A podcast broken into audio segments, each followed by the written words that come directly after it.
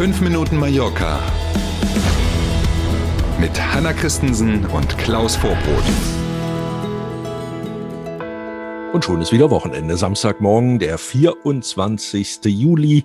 Bald kommt der Weihnachtsmann. Guten Morgen. Schönen guten Morgen.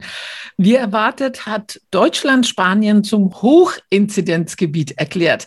Weil uns viele Fragen erreicht haben, natürlich wollen wir heute versuchen, ein Bild der Situation hier auf den Balearen zu zeichnen. Genau, fangen wir mal mit der Entscheidung an sich an. Ab Dienstag früh 0 Uhr ist Spanien aus deutscher Sicht also Hochinzidenzgebiet.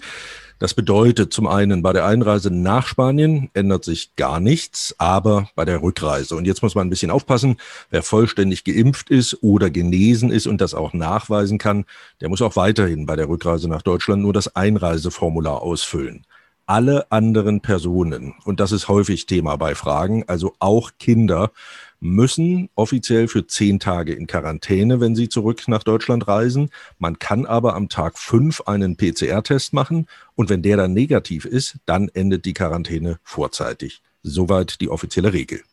Und ein wenig Corona-Statistik passt dazu. Schauen wir uns die aktuelle Situation auf den Balearen mal an.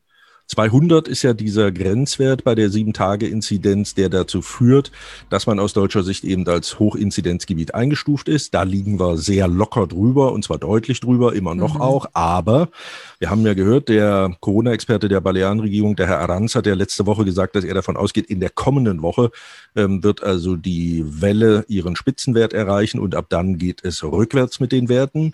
Darauf deutet auch hin, dass dieser R-Wert, der ja immer aussagt, ein Infizierter wie wie viel steckt der eigentlich noch an? Der kommt jetzt von oben und liegt aber inzwischen bei 1,25, also ist deutlich auf dem Weg wieder in Richtung 1 und alles, was unter 1 ist, ähm, das wissen wir ja nun schon mhm, seit März letzten gut. Jahres, führt eben dazu, genau, dass die Welle sich tatsächlich abschwächt. Dann gucken wir noch mal schnell in die Krankenhäuser. Auslastung der Intensivbetten derzeit bei 14 Prozent. Beim Impfen geht es hier auch gut voran. Fast mhm. 70 Prozent der Bevölkerung hat die erste Impfung bekommen und 56,8 Prozent der Einwohner und Einwohnerinnen hier auf den Balearen sind vollständig geimpft, also auch zweite Impfung. Und nachdem ja vor einiger Zeit äh, auch schon begonnen wurde, junge Leute zwischen 16 und 29 zu impfen, ist es seit gestern so, dass es auch ein Impfangebot gibt, in Abstimmung mit den Eltern natürlich, für Kinder ab 12 weil die balearische Regierung das kommende Schuljahr, also mhm. alles, was ab September dann kommt, absichern will und auch da Schulkinder jedenfalls ab zwölf Jahren schon mal impfen will. Und wir haben uns auch die Reaktion von Reiseveranstaltern und Hoteliers angesehen. Äh, nach dem ersten Schock äh, heißt es jetzt, mit einer großen Stornowelle rechnet eigentlich niemand. Wir haben ja gehört, was die äh, Chefin des Hotelierverbandes gesagt hat. Sie hat sich ja dann nochmal verbessert. Ähm, sie meinte also nicht 30 Prozent Stornos hätten sie jetzt schon, sondern 30 Prozent weniger Neubuchungen. Das ist ein kleiner, aber sehr ja, wichtiger Unterschied. Genau. Ähm, da hätte sie sich wohl in diesem Radiointerview falsch ausgedrückt. Und ja, ähm, es ist tatsächlich so, sowohl die Reiseveranstalter als die Hoteliers sind zwar nicht happy mit dieser Entscheidung, aber haben jetzt auch nicht Sorge, dass wie im vergangenen Sommer plötzlich kein Mensch mehr nach Mallorca kommt. das hat ganz unterschiedliche Gründe. Inzwischen haben natürlich viele gelernt, so eine Situation viel besser einzuschätzen und eben nicht nur auf die Inzidenzwerte zu schauen. Ähm, ein sicherer Urlaub ist trotzdem möglich, sowohl auf den Kreuzfahrtschiffen, in den Hotels oder wenn man gar allein ist auf der Finca, gibt es eben die entsprechenden Protokolle. Jeder weiß heute, wie man sich benehmen muss in Corona-Zeiten.